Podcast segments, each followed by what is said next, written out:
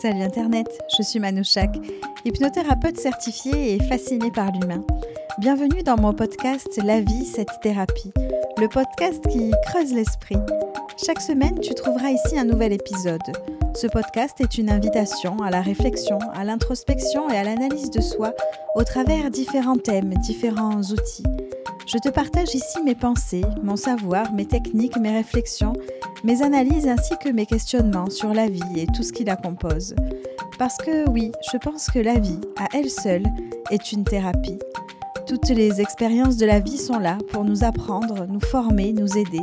Et en les partageant ici, j'espère pouvoir aider le plus grand nombre et te pousser à la réflexion. Chaque épisode est une petite luciole que je viens déposer sur ton chemin afin que tu puisses euh, y voir plus clair dans ton cheminement. Si le podcast te plaît, je te propose de le partager, ainsi que de laisser une note et un commentaire. Cela te permettra de me soutenir et par avance, je t'en remercie. Bonjour et bienvenue pour le troisième euh, épisode de notre podcast La vie, cette thérapie. Avant de lancer ce podcast, j'ai fait un petit sondage sur Instagram pour savoir euh, bah, de quel sujet traiter. Et beaucoup d'entre vous ont mentionné tout ce qui tourne autour du couple. L'amour, la jalousie, la dépendance, le deuil du couple, la séparation, etc. J'ai donc euh, décidé de consacrer un épisode ou plus peut-être par mois à tout ce qui est lié de près ou de loin au couple. Et pour commencer, je vais te parler aujourd'hui de la dépendance affective. C'est quelque chose euh, que je rencontre énormément en cabinet. Et je sais euh, ô combien c'est difficile lorsque cette addiction euh, est présente de s'en débarrasser. Et oui, la dépendance affective est présentée comme une addiction en psychologie. La personne dépendante va chercher à combler un manque affectif. Elle a souvent une faible estime d'elle-même. Elle a peur, en général, de la solitude, du célibat. Elle a du mal aussi à se rassurer par elle-même et développe euh, un doute permanent sur l'affection de l'autre. Tu sais, ces petites questions euh, du genre euh, Tu m'aimes Tu penses à quoi? T'as rêvé de quoi? Et ceux qui disent des je t'aime et des tu me manques 15 fois par jour pour l'entendre en retour. Ces petites demandes-là qui paraissent innocentes hein, au premier abord, mais qui cachent très très souvent que la personne a du mal à s'aimer elle-même et qu'elle attend que quelqu'un d'autre le fasse à sa place. La personne dépendante va avoir tendance à développer une jalousie, plus ou moins excessive. Et en général, euh, bah, si tu es dépendant affectif, eh bien, tu vas aller te diriger vers les personnes plus ou moins narcissiques, celles qui ont une grande confiance en elles, ou du moins en apparence. Tu vas aller te diriger vers quelqu'un qui aime fasciner l'autre, qui aime que l'autre euh, attende sa validation, qui aiment être vus, etc. Les contraires s'attirent, hein, comme on dit, mais peuvent se faire aussi beaucoup de mal dans ces cas-là. Et ce, sans même le vouloir, hein, les liens émotionnels deviennent de plus en plus toxiques. C'est un peu un jeu inconscient, un besoin viscéral d'être avec l'autre, de le voir, de le toucher, de le sentir et presque de le posséder. Ce n'est pas de l'amour, c'est autre chose une chose qui nous brûle à l'intérieur, qui nous brise petit à petit sans qu'on ne s'en rende compte, et qui laisse un sentiment de vide immense que l'on pense euh, impossible à combler. Certains types de personnalités sont plus susceptibles de devenir des personnes dépendantes affectives. Elles ont un tempérament dit addictif et sont sensiblement appelées aussi vers d'autres addictions, comme les jeux par exemple, les drogues, les sucres, l'alcool, le sport, le travail, les achats compulsifs, etc. C'est pourquoi il est, il est important de se connaître pour savoir où on va, pour reconnaître si nos comportements sont sains ou s'ils comportent euh, des problématiques dont on n'a pas conscience. Parce que oui, on pourrait penser qu'être euh, dépendant de l'être aimé est tout à fait normal. En réalité, ça l'est, hein, mais jusqu'à un certain point, jusqu'à un certain degré.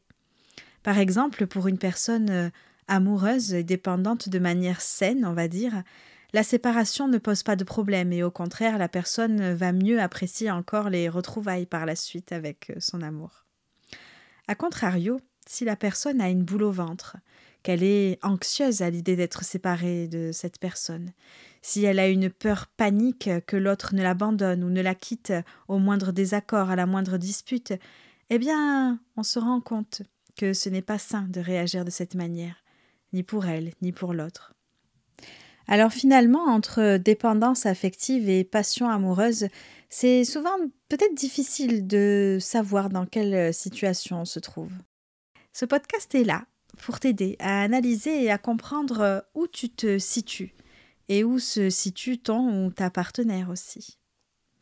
En cabinet, je vois plusieurs profils, mais je vois le plus souvent la personne qui est dépendante affective que celui ou celle qui partage sa vie.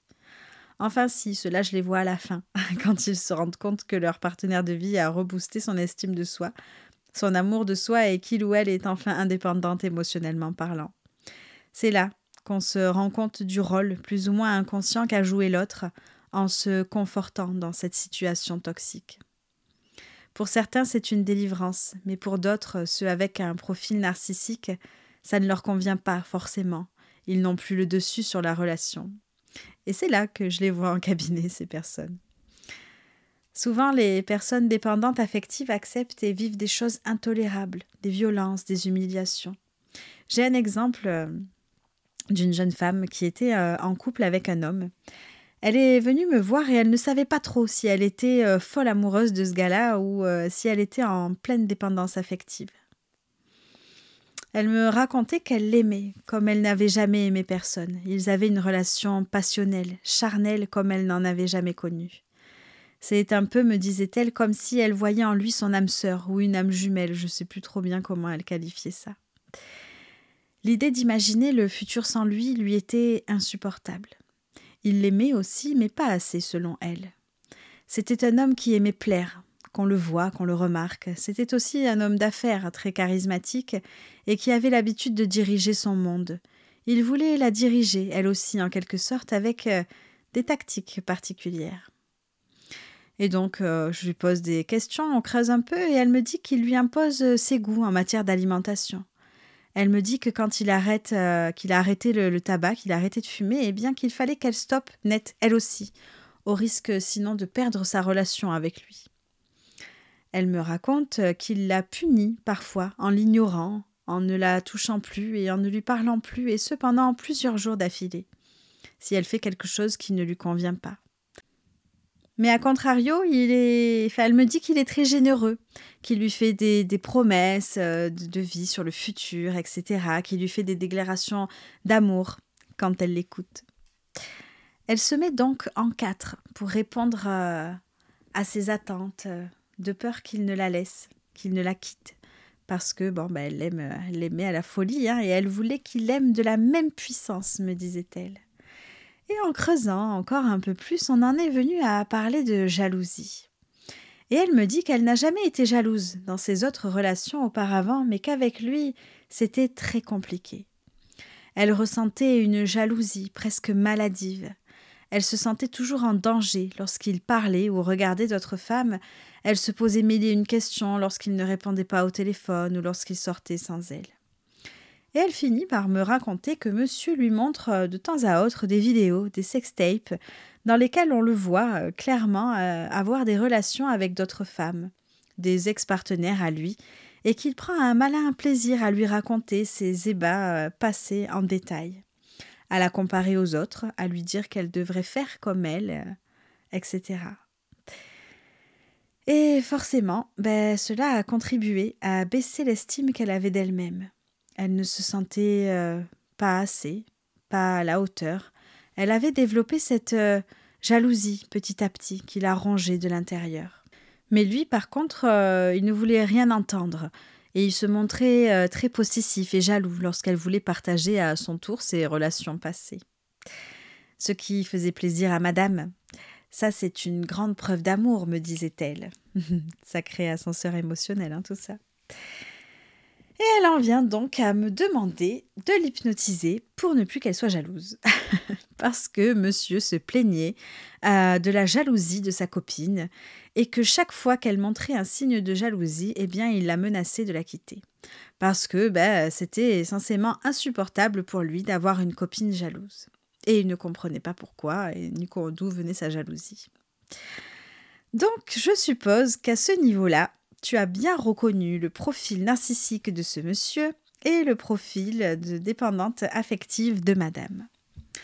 Je n'ai bien sûr euh, bah, pas traité la jalousie à proprement parler de cette dame, mais plutôt le manque d'estime qu'elle avait d'elle-même.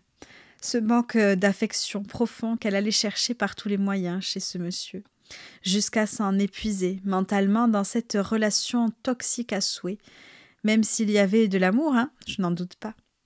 Mais plongée dans la dépendance affective, elle avait ignoré certains de ses besoins pour se consacrer à celui de monsieur. Suite au travail que nous avons fait, elle a finalement repris confiance en elle. Elle a pris conscience surtout que les comportements de ce monsieur n'étaient pas sains et que cette relation ben, n'était pas saine non plus. Elle s'est reconstruite petit à petit, avec des fondations plus solides, et a finalement elle-même décidé de quitter ce monsieur. Ça a été très difficile, oui, car l'amour était toujours là, et il l'est peut-être encore, mais plus la dépendance affective. Elle a appris à s'aimer plus, et elle a compris qu'elle ne trouverait pas en ce monsieur cet amour vrai, basé sur le respect et la confiance.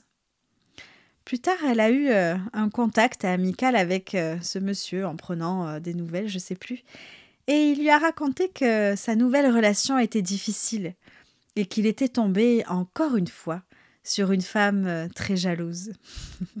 Forcément. C'est un exemple parmi tant d'autres, et je précise que ce n'est pas toujours le cas qu'un dépendant affectif rencontre un narcissique, mais sache tout de même que c'est assez fréquent.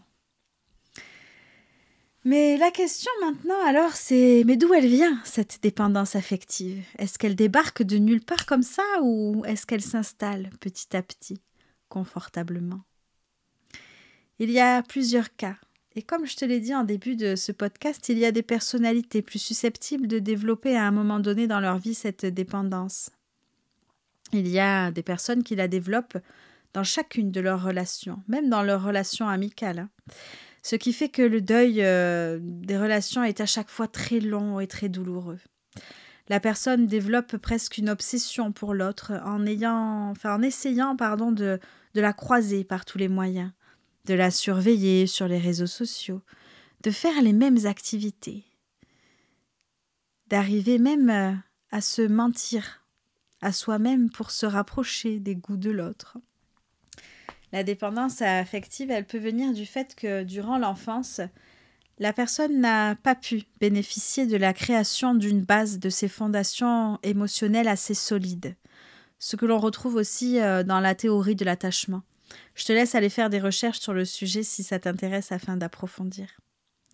Cela peut venir aussi euh, de l'idéalisation de l'autre, du désir profond de ne pas vouloir entrer en compétition avec l'autre, mais plutôt de s'effacer complètement pour satisfaire au mieux les désirs de l'autre et être aimé, plus encore.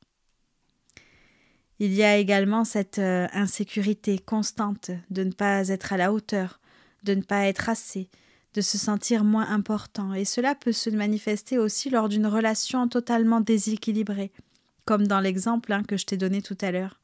Et elle s'installe alors, cette dépendance affective, tout doucement, mais sûrement. Alors pour y remédier, il faut apprendre, apprendre à avoir confiance en soi, à se considérer, à s'aimer plus qu'on ne pourrait aimer l'autre, à se respecter. Prendre soin de soi est primordial, de son corps, de son esprit, de, son cœur aussi. Apprendre à écouter ses besoins, les signaux que donne le corps et, et ses désirs. On peut et il est bien sûr recommandé de se faire aider par un thérapeute, quel qu'il soit. Voilà, ce podcast touche à sa fin. Je te remercie infiniment de m'avoir écouté jusqu'ici. Et j'espère que j'ai pu allumer quelques lanternes sur ton chemin. Le sujet de la dépendance affective est un sujet qui est un peu, euh, un peu complexe et il y a beaucoup de choses à dire là-dessus et peut-être que je ferai un autre podcast aussi pour, euh, pour rajouter des petites choses.